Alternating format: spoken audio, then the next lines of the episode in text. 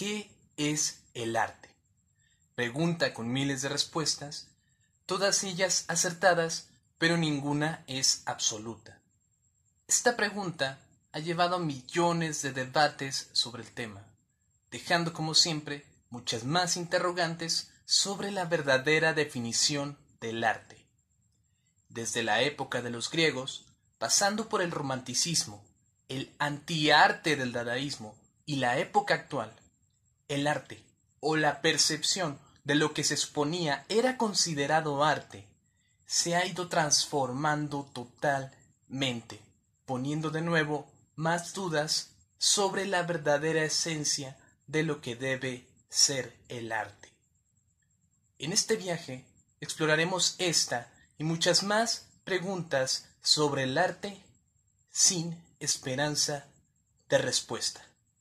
Esto es erótica del arte.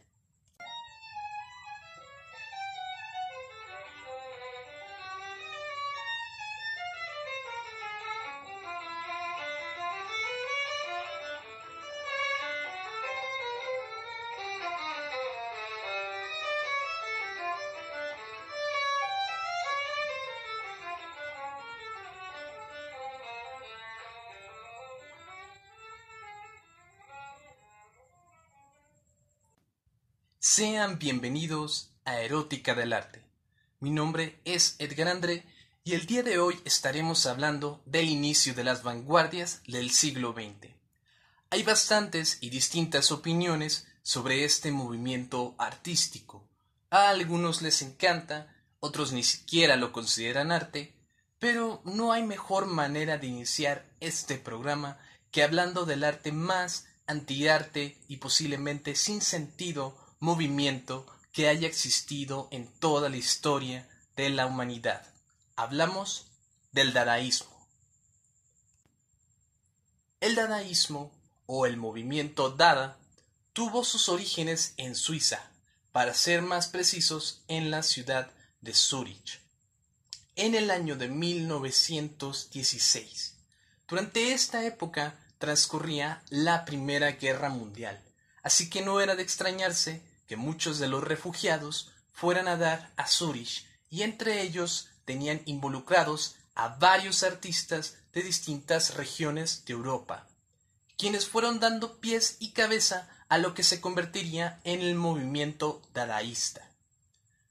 La principal figura reconocida que tenemos y a quien se le acredita como el creador de dicho movimiento sería al poeta alemán Hugo Ball, quien junto a su mujer y también poetisa Amy Hennings fundaron el cabaret Voltaire. Y no me refiero al grupo de rock británico de música experimental del mismo nombre de quien probablemente más adelante hagamos un programa, sino de un pequeño local ubicado en la calle Spiegelgate o Spiegelgas número uno en la ciudad de Zurich. Pero entrando ya en materia, ¿en qué consiste el dadaísmo?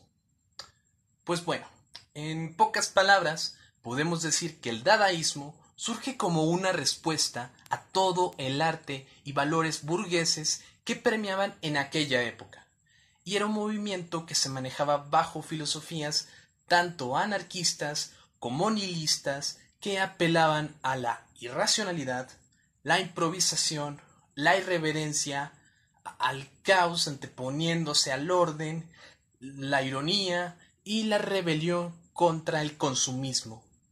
Junto con los pensamientos radicales de varios de ellos, elaboraban una estética bastante conflictiva con la cual muchas personas consideraban al movimiento dadaísta como una especie de artistas que no tiraban para ningún lado. Sin saber que dentro de las paredes del cabaret Voltaire se estaría gestando la revolución del arte. Este antiarte buscando mm, la provocación a través de sus pinturas, esculturas, em, poesía, performance y espectáculos musicales, los cuales tuvieron su primera presentación que se tiene fechada el 5 de febrero de 1916 en el Cabaret Voltaire. En este mismo año se publicaría el primer panfleto de arte dadaísta que llevaría el mismo nombre del Cabaret Voltaire. Incluiría trabajos de distintos artistas y escritores, entre ellos mm, encontramos a los poetas Filippo Tomaso Marinet, Guillem Apolinar y a los pintores Vasily Kandinsky y Modigliani. Mientras que en la cubierta de dicho panfleto podíamos encontrar un dibujo del pintor, escultor y poeta franco-alemán Jan Arp, en quien ahondaremos un poco más adelante. Llegaría el año de 1917, que sería un momento en que el movimiento comenzaría a despertar interés fuera de la ciudad de Zúrich.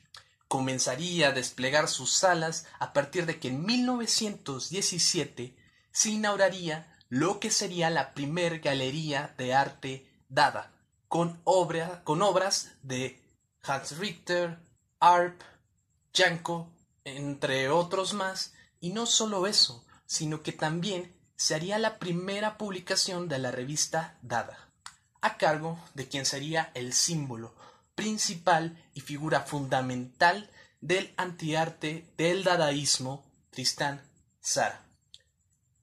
El dadaísmo fue encontrándose con adeptos en distintas regiones de Europa, principalmente Alemania, donde encontraría afinidad con artistas e intelectuales que apoyaban el movimiento marxista de la Liga, Espartaquista y también encontrarían ciertos adeptos en Francia, donde se encontrarían con que el padre del surrealismo, André Breton, y el poeta Luis Aragón verían el potencial que este nuevo movimiento revolucionario estaba trayendo al arte. Incluso mm, podríamos considerar al surrealismo como descendiente del movimiento dadaísta, ya que tomaron varias características del mismo y principalmente la herramienta de la escritura automática, a la vez de que también tomaron del dadaísmo el uso del subconsciente para crear sus obras. En el, dadaísmo revoluciona por completo todo lo que se conocía hasta su momento como arte. Se revela a esos dogmas que presentan al arte como algo perfecto o bello y como una única percepción de belleza para considerarlo arte. Libera al artista para crear como le su trabajo, transgrediendo el lenguaje, abordando y unificando temas, géneros y filosofías que no llevan ningún tipo de correlación para destruirla simbólicamente a través de sus obras. Por lo que podemos identificar al dadaísmo como antiarte, antiliteratura, antipoesía, cuestionando todo este tipo de manifestaciones, llegando hasta cuestionarse a sí mismo. La negación es parte vital de su obra. En este mismo punto em, nos encontramos con esta especie de repudio a las demás vanguardias, como podrían ser el cubismo, el expresionismo, el abstraccionismo, el futurismo, pues los consideraban movimientos que solamente heredaban lo mismo contra lo que ellos habían estado tratando de destruir. Ahora me gustaría que ahondáramos un poco más en las tres figuras principales del movimiento dadaísta. Empezaremos hablando del personaje más representativo de todo el movimiento dadaísta, que sería quien daría ese poder revolucionario y su rostro e imagen para el movimiento dadaísta. Nos referimos a Samuel Rosenstock, mejor conocido como Tristán Sara poeta, filósofo y fundador, junto a Hugo Ball, del movimiento dadaísta, nacido un 16 de abril de 1896 en la ciudad de Moinesti, Rumania, llegaría a Zurich en 1916 un Tristán Sara de tan solo 20 años de edad, como parte de toda esta ola de artistas refugiados que estaban llegando a Suiza. Tristán Sara, cumpliendo ese rol de poeta nihilista, llegó a darle una fuerza y una forma al, movimiento dadaísta de increíbles magnitudes. haciendo uso de su visión rebelde, poética y revolucionaria del arte, dio la frescura necesaria para que la destrucción de los convencionalismos del arte burgués fuera posible.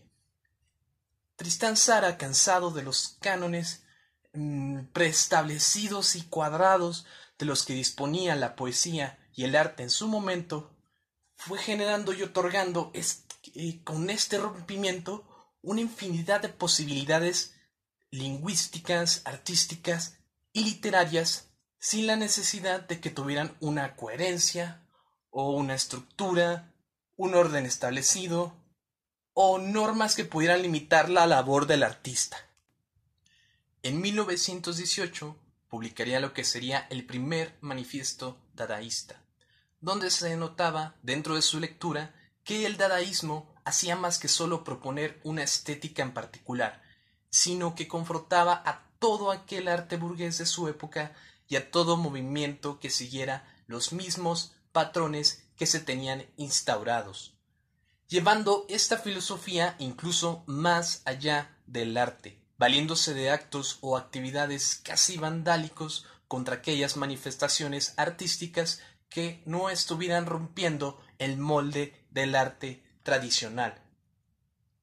Es por esto que no es de sorprender que en las primeras publicaciones de Sara nos encontráramos con un lenguaje incorpóreo y repleto de imágenes sin ningún tipo de significado en particular, pues se negaba a aceptar el reducir su lenguaje poético a la lógica de las palabras y de todo esto gracias a su pensamiento y filosofía nihilista. En 1920 se trasladaría a París, Francia, donde se sentaría por bastante tiempo, estando aún más cerca de los partícipes de lo que sería más adelante el surrealismo francés, compartiendo con, con ellos parte de, de sus ideas sobre el arte y la literatura, fue formando así una parte importante de los cimientos de esta nueva vanguardia, pero no olvidando sus raíces dadaístas reafirmando esto en 1924, donde publicaría siete manifiestos Dada, haciendo o marcando la línea que distinguiría a lo que él mismo llamaría la poesía dirigida, ya que sería em, aquella poesía que era elaborada por aquellos escritores que seguían la estructura tradicional, y la poesía latente, que es aquella elaborada bajo los preceptos de la poesía radical dadaísta. Un fragmento de este texto incluye como una especie de instructivo para escribir un poema dadaísta que dice algo más o menos así. Para hacer un poema dadaísta. Paso 1. Coja un periódico. Paso 2. Coger unas tijeras. Paso 3. Escoger en el periódico un artículo de la longitud que desee darle a su poema. Paso 4. Recorte el artículo. Paso 5. Recortar enseguida con cuidado cada una de las palabras que forman el artículo y métalas en una bolsa. Paso 6. Agítela suavemente. Paso 7. Ahora saque cada recorte uno tras otro. Paso 8. Copie concienzudamente y en el orden en que hayan salido de la bolsa. Paso 9.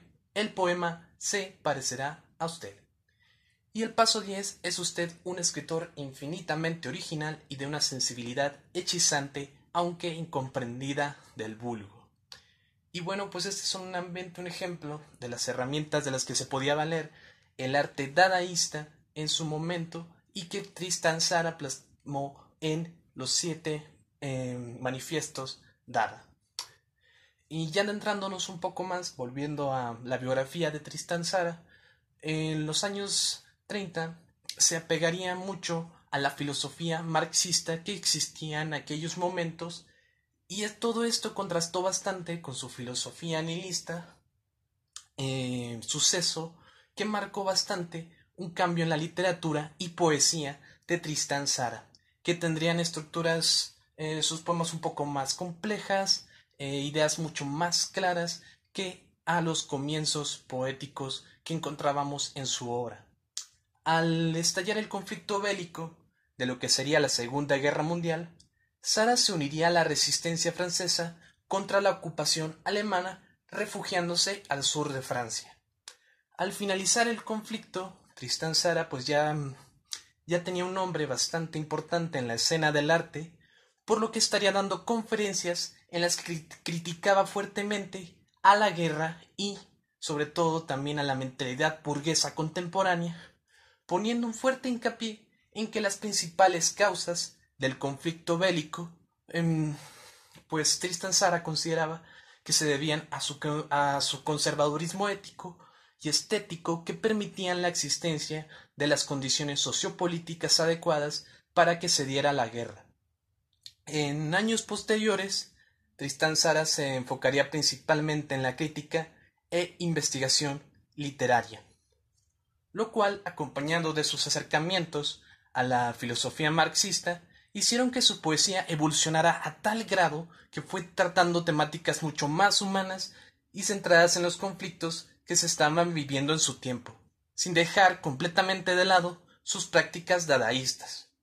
La madurez en el trabajo de Sara comenzó a contagiarse de sus inquietudes sociopolíticas, mostrando una poesía mucho más sobria, mucho más sobria y más compleja, dejando de lado su vieja ruptura con la sintaxis y aquellos conjuntos de imágenes sin ningún tipo de, de correlación. Tristan Sara afrontó la poesía desde una perspectiva mucho más humana y buscando un significado en la vida misma, alejándose de aquella antigua filosofía nihilista de su juventud. Ahora me parecería prudente que nos adentráramos un poco más en la siguiente figura importante del dadaísmo. Nos adentraremos en el fundador del Cabaret Voltaire y de aquel quien junto a Sara le fue dando forma al dadaísmo.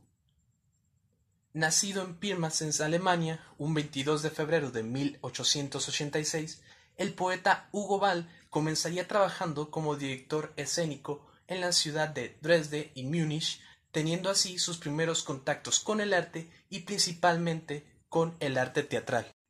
En 1913 se trasladaría a la ciudad de Berlín, atraído por el expresionismo literario que se estaba llevando a cabo en esta parte de Alemania, para posteriormente emigrar a Suiza junto a su esposa Emmy Hennings.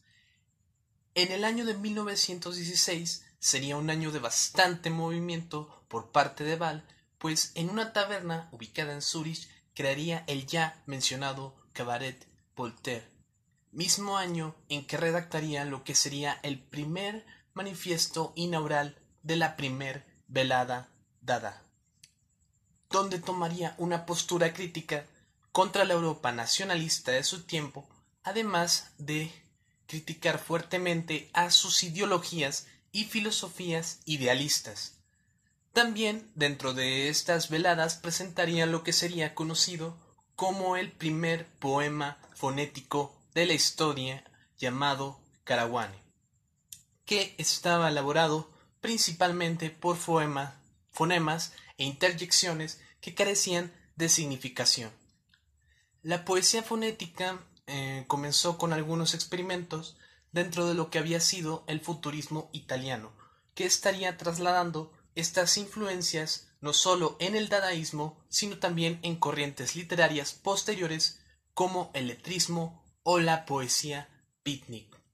Sus orígenes vienen de esta afición que solían tener los movimientos vanguardistas por las culturas africanas, pues muchos de estos poemas trataban de imitar estas lenguas porque querían denotar una marcada separación de los modelos europeos.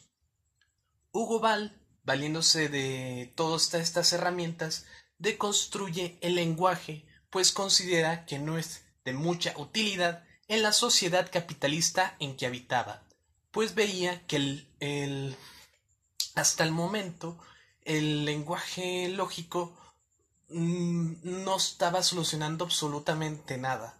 Por esto mismo, al destruirlo, aspiraba únicamente a comunicar sonidos primigenios.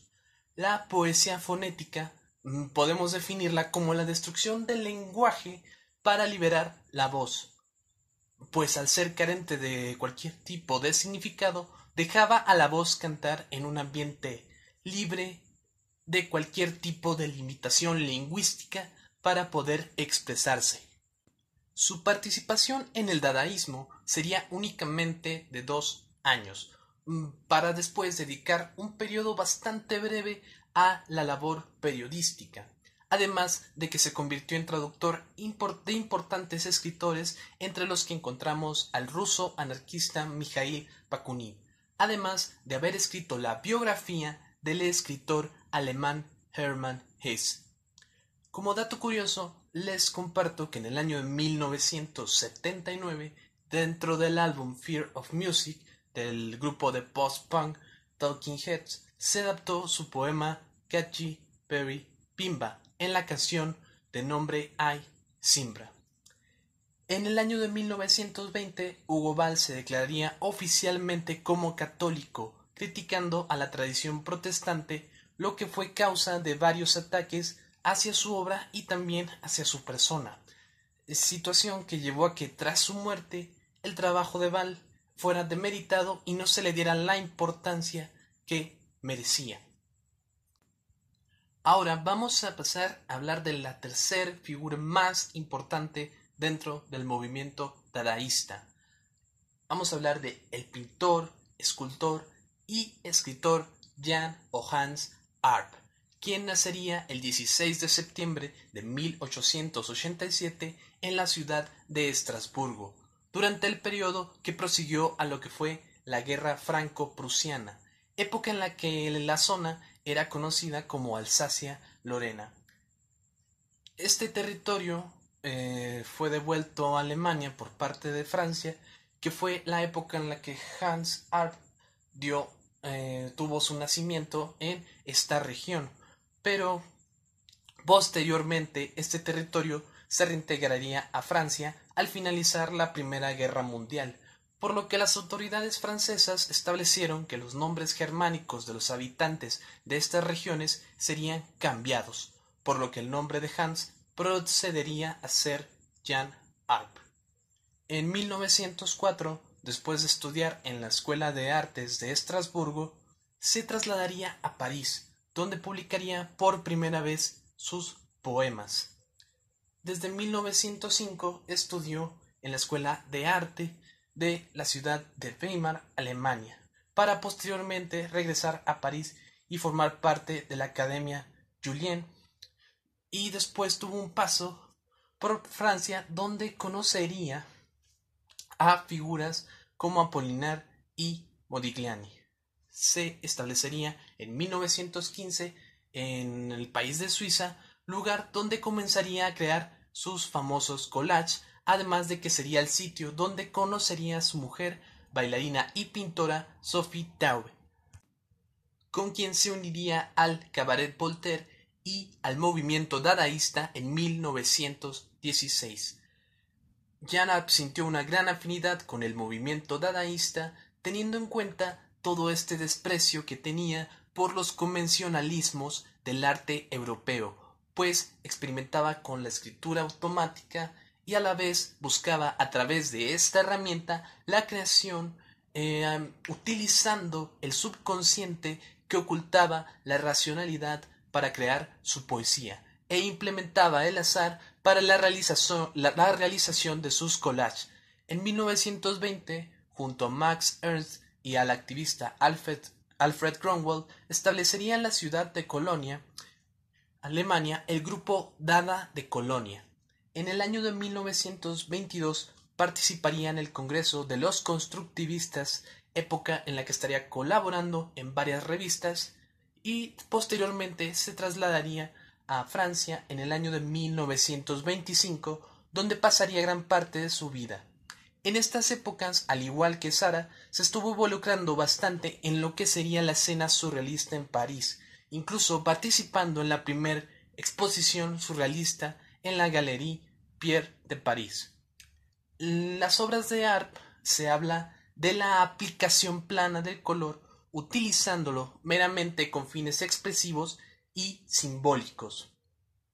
Para Arp, sus obras están mucho más arraigadas a una cuestión de azar y casualidades que a una consciente manipulación del artista sobre la obra. En el año de 1931 comienza a trabajar sobre esculturas aún más sugestivas que los releves que solía hacer anteriormente, basándose en el organicismo vegetal, animal y humano que estuvo manejando en sus esculturas. En 1949 se trasladaría a Estados Unidos, para ser más precisos a la ciudad de Nueva York, debido a una exposición que tendría dentro de la Galería Puchels. Posteriormente le solicitarían realizar los relieves murales ubicados en el centro de graduados de la Universidad de Harvard, teniendo una gran influencia en la escena del arte neoyorquino. Y bueno, pues aquí es donde vamos a dar el cierre de esta primera parte, de este primer episodio de lo que es el dadaísmo. Ya vimos de manera un poco general, más o menos, eh, la estructura, eh, las características principales de este movimiento, además de que vimos y conocimos un poco más de las biografías de las tres figuras principales del dadaísmo, que fueron Tristan Sara, Hugo Ball y eh, también Jan Arp. En el próximo episodio, en la segunda parte de lo que será el dadaísmo, hablaremos un poco más de las otras figuras, de otras tres figuras importantes dentro del movimiento, como lo fueron Hans Richter, Marcel Janko y Richard Hoseberg. Además de que trataremos de una manera mucho más detallada toda la eh, relevancia que tuvo el dadaísmo dentro de Alemania y también eh, este peso que se fue adquiriendo poco más adelante dentro de la escena del arte neoyorquino, ya que de ahí surgirían también dos figuras importantísimas dentro de lo que sería el arte del dadaísmo en Nueva York, como lo son Marcel Duchamp y Man Ray.